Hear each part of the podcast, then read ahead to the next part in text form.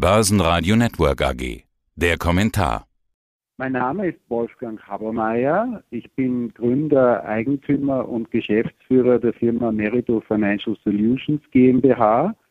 Wir sind ein klassischer Investment Consultant und kümmern uns in der strategischen und taktischen Beratung äh, großer institutioneller Kapitalanleger. Herr Dr. Habermeier, Sie geben einen monatlichen Marktausblick heraus auf YouTube. Für Oktober gibt es den noch nicht, das will ich gleich vorab schicken, aber den September-Ausblick habe ich mir angeschaut und da sagen Sie, die Welt ist dominiert von geopolitischen Fragen und politischer Ökonomie. Ja, da haben wir einige Themen, bei denen wir ansetzen könnten, aber das vermutlich größte Thema für die europäische Wirtschaft ist gerade die Energieversorgung. Nachdem es jetzt auch Anschläge auf die Gaspipelines in der Ostsee gab, dürfte das damit wohl endgültig das Ende des russischen Gases in Europa besiegeln, oder? Grundsätzlich stehen wir in einem Eskalationsprozess. Wir hören nahezu täglich von neuen Sanktionen, von neuen Gegenschlägen und Sabotageakten und so weiter. Das heißt, tatsächlich haben wir in diesem Zusammenhang eine tiefe Energiekrise. Und in der Kopplung mit gleichzeitig Klimaentwicklungen und der Notwendigkeit, hier eine Energiewende einzuleiten, stehen wir tatsächlich vor sehr, sehr großen Herausforderungen, die uns noch viele Quartale und Jahre beschäftigen wird. Ja, das ist, glaube ich, der entscheidende Faktor. Das Thema lässt sich nicht schnell lösen. Darauf wollte ich auch abzielen mit meiner russischen Gasfrage. Woher die Energie kommt, ist ja fast egal. Hauptsache, wir haben sie. So fühlt sich's inzwischen zumindest an. Gerade diesen Winter versucht man ja alles, um irgendwie durchzukommen. Gibt's denn Branchen, die vor diesem Hintergrund oder in diesem Umfeld eher zu meiden sind? Gerade energieintensive Branchen, Chemie, Industrie, irgendwie sowas. Glauben Sie, wir kommen da in Probleme? Also wenn Sie auf die Wertpapiermärkte ansprechen, sowohl auf der Aktienseite als auch auf der Anleihenseite haben wir massive Korrekturen. Sie wissen, wir bewegen uns im Aktienmarkt im Bärenmarktterritorium. Das heißt, die Korrekturen waren höher als 20 Prozent. Und wenn wir eine Anleihe, eine Referenz in die Marktentwicklungen der letzten Jahrzehnte nehmen, dann ist diese Korrektur noch nicht abgeschlossen.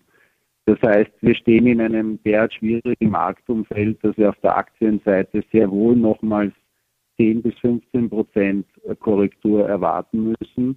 Und in einem solchen dramatischen Markt und bei solch dramatischen Marktturbulenzen sollte man sich nicht in der Frage verzetteln, welche Sektoren ich über- oder untergewichte, sondern sollte mich wirklich in einer Gesamtmarktbetrachtung bewegen. Okay, dann bleiben wir beim Gesamtmarkt. Noch ein Satz aus dem Marktbericht ist, die Wahrscheinlichkeit scheint sehr hoch zu sein, dass wir eine Rezession bekommen. Ich glaube, die erwarten inzwischen so ziemlich alle, so zumindest in meinen Gesprächen. Ich würde sogar noch weitergehen. In Europa ist eine Rezession gar nicht mehr zu verhindern, oder? Grundsätzlich stehen wir vor der Problematik, eine sehr hohe Inflation zu haben. Die wird nach unserer Einschätzung auch nochmals zunehmen, nämlich einerseits aus der Energiepolitik heraus, aus der Frage heraus, wie sich Energiepreise und Rohstoffpreise jetzt im vierten Quartal während der Wintermonate bewegen und gleichzeitig, weil selbstverständlich die entsprechend hohen Lohnforderungen auf dem Tisch liegen und von sehr hohen Lohnabschlüssen auszugehen ist. Und damit beschleunigt sich die Inflation nochmals und führt dazu, zu diesem großen Dilemma der Notenbanken, dass sie einerseits darauf ihre Leitzinsen erhöhen müssen, um eben die Inflation in den Griff zu bekommen und andererseits aber wissen, dass sie damit eine Rezession auslösen.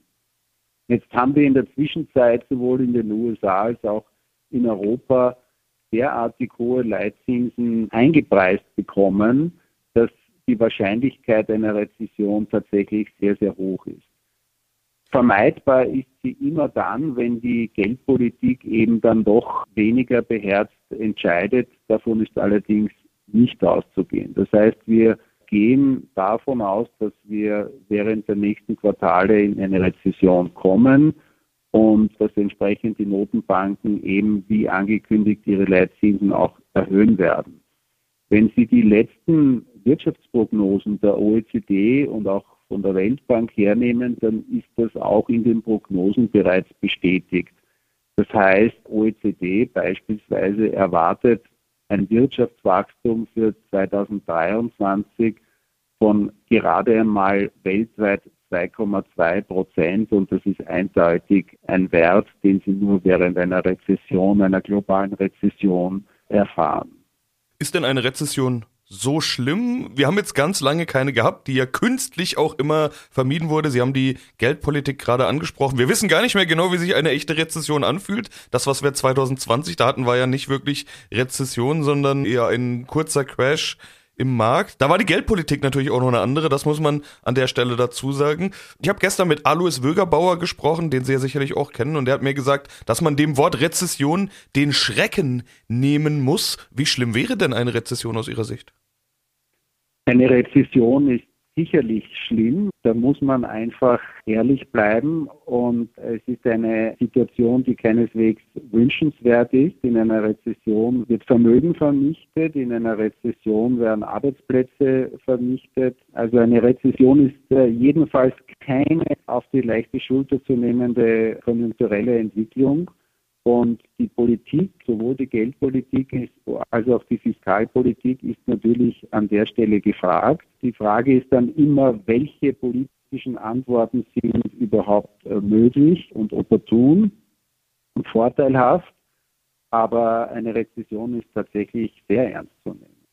Jetzt kommt ja die Berichtssaison man hat so ein bisschen das Gefühl, das, was die Unternehmen sagen, unterscheidet sich von dem, was die offiziellen Konjunkturdaten und Prognosen sagen, egal ob man da jetzt irgendwie irgendwelche Bankprognosen nimmt oder irgendwelche IFO-Indizes oder wie auch immer, die Konjunkturdaten sagen, es kommt eine scharfe Rezession. Die Unternehmen selbst, die haben teilweise ihre Prognosen bestätigt, teilweise Prognosen, die schon seit mehreren Quartalen oder seit mehreren Monaten gelten. Jetzt kommt die Berichtssaison, die könnte natürlich besonders spannend werden. Was erwarten Sie denn? Ist da vielleicht mit Überraschungen, positiven Überraschungen zu rechnen oder erwarten Sie eher, dass da dann jetzt die Gewinnrevisionen kommen und sich die Unternehmen auch dem generellen Marktumfeld anpassen müssen?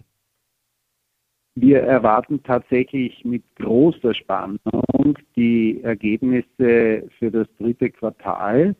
Jetzt sind die Gewinneinschätzungen durchwegs äh, optimistisch und in Anbetracht der Ergebnisse der letzten Quartale, durchgehend seit 2021, haben wir tatsächlich sehr gute Unternehmensergebnisse berichtet bekommen und auch durchgehend positive Überraschungen erlebt.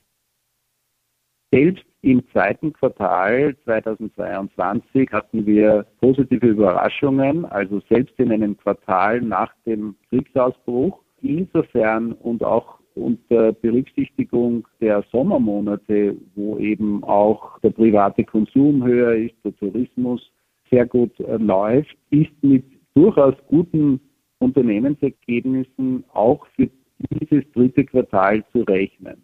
Allerdings wird man sehr genau hinschauen, wie die Aussichten für das, äh, für das restliche Jahr bzw. für das nächste Jahr gemeldet werden, wie die Aussichten evaluiert werden seitens der einzelnen Unternehmen.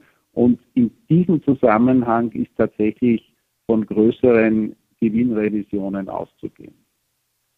Klingt alles so, als wäre noch nicht unbedingt die Zeit zu kaufen. Sie haben gesagt, die Korrektur ist noch nicht zu Ende. Sie sprechen jetzt von Gewinnrevision und von Rezession. Auf der anderen Seite, die Kurse sind schon deutlich zurückgekommen. Ich habe mich gefragt, ist gerade Schnäppchenzeit? Kann man gute Unternehmen schon günstig kaufen? Oder ist eher noch Zurückhaltung angesagt? Im letzten Interview, das war im Juli, hatten Sie gesagt, Sie haben 30 Prozent Cash-Quote. Wie hat sich das entwickelt? Sind Sie schon wieder in den Markt gegangen? Sammeln Sie Schnäppchen ein oder warten Sie lieber noch ein bisschen ab? Also ehrlich gesagt sehen wir natürlich die attraktiven oder scheinbar attraktiven Kursniveaus und äh, verfolgen die Entwicklungen natürlich sehr genau. Wir haben aber bis dato keine Aufstockungen vorgenommen. Das heißt, wir sind durchgehend durch die Sommermonate entsprechend, mit entsprechend niedrigen Aktienquoten gefahren. Natürlich heute im, im Rückblick gesehen sehr positiv und sehen die zwar attraktiven auch technischen Werte und entsprechenden Entwicklungen, sind aber gleichzeitig davon überzeugt, dass es eben noch zu früh ist, beherzt einzusteigen. Das heißt, wenn ich mich nicht verleiten und verlocken lasse zu traden und kurzfristige Gewinne zu erzielen, sondern äh, mich fundamental orientiere, dann ist ein Einstieg noch zu früh. Wenn Sie die Bewertungen sowohl des breiten Marktes in den USA, also des S&P 500 oder eben auch der Technologiewerte des Nasdaq 100 hernehmen, dann bewegen wir uns gerade einmal über im Durchschnitt der, der letztjährigen Bewertungen. Das heißt, wir haben einerseits unglaubliche Turbulenzen, geopolitisch, energiepolitisch, geldpolitisch, aber natürlich auch fiskalpolitisch und bewegen uns im Aktienmarkt gerade mal mit durchschnittlichen und bei durchschnittlichen Bewertungen. Das heißt, es ist selbstverständlich hier noch einmal eine Korrektur zu erwarten. Das würde uns sehr, sehr wundern, wenn wir trotz einer Erwartung einer doch schärferen Rezession hier keine größeren Gewinnrevisionen sehen würden und damit, wie gesagt, noch einmal Preisanpassungen erwarten. Und deswegen würde ich raten, sich nicht verleiten zu lassen und auf Schnäppchen, eine vermeintliche Schnäppchenjagd zu gehen, sondern noch einmal zuzuwarten. Wie gesagt, 10, 15 Prozent sehen wir als nochmalige Korrektur. Natürlich wird der Zeitpunkt kommen, wo man im Rahmen einer Bodenbildung dann sehr, sehr attraktive Einstiegsniveaus hat und damit natürlich auch langfristig einen attraktiven Vermögensaufbau erwarten kann. Das heißt, welche Faktoren sind für Sie jetzt entscheidend? Also was müsste passieren, damit Sie sagen, jetzt ist die Gelegenheit, jetzt ist der Zeitpunkt gekommen zu kaufen? Sind das die Kurse? Sie haben jetzt von Bodenbildung gesprochen. Sind das externe Faktoren aus der Geopolitik? Sind das Faktoren der Inflation? Ist das die Berichtssaison, die wichtig wird? Äh, ist es die Notenbankpolitik? Was ist für Sie der entscheidende Faktor? Also wir bewegen uns einerseits auf der Ebene der Makroökonomie und an der Stelle ist Wesentliche die jeweilige geldpolitische Entscheidung der Notenbank. In diesem Zusammenhang achten wir sehr genau, wie sich die Inflationszahlen entwickeln und in diesem Zusammenhang natürlich auch achten wir sehr genau, wie sich die Faktoren und Werte am Arbeitsmarkt entwickeln. Wenn wir an dieser Stelle die Überzeugung haben und die Daten äh, auch haben, dass wir eben in einer Rezession sind und entsprechend die Arbeitslosenraten und, und alle Indikatoren, die damit im Zusammenhang stehen, ansteigen, dann wäre das für uns ein wichtiger Indikator, über einen Einstieg nachzudenken. Andererseits müssen wir selbstverständlich bei so einer Entscheidung die Bewertungen auf den Kapitalmärkten mit berücksichtigen. Und wie schon erwähnt, sind hier noch Anpassungen offen. Wir werden unsere Entscheidungen davon ableiten, um wie viel die Bewertungen unter den Durchschnittswerten liegen. Und hier noch einmal eine Referenz auf die Erfahrungen zu nehmen der vergangenen Dekaden aufgrund dieser beiden Elemente, also Makroökonomie und andererseits Kapitalmarktbewertungen, dann unsere Einstiegsniveaus wählen. Ja, dann hoffen wir mal, dass die Datenlage bald etwas anderes zu wünschen lässt. Herr Habermeier, soweit vielen Dank für diesen Überblick. Gerne, ich danke Ihnen für die Einladung und hoffe auf erfolgreiche Börsenmonate. Börsenradio Network, der Kommentar. Hat Ihnen dieser Podcast der Wiener Börse gefallen? Dann lassen Sie es uns doch wissen und bewerten Sie unseren Podcast mit vollen fünf Sternen. Vielen Dank und bis zum nächsten Podcast. Alles rund um Börse.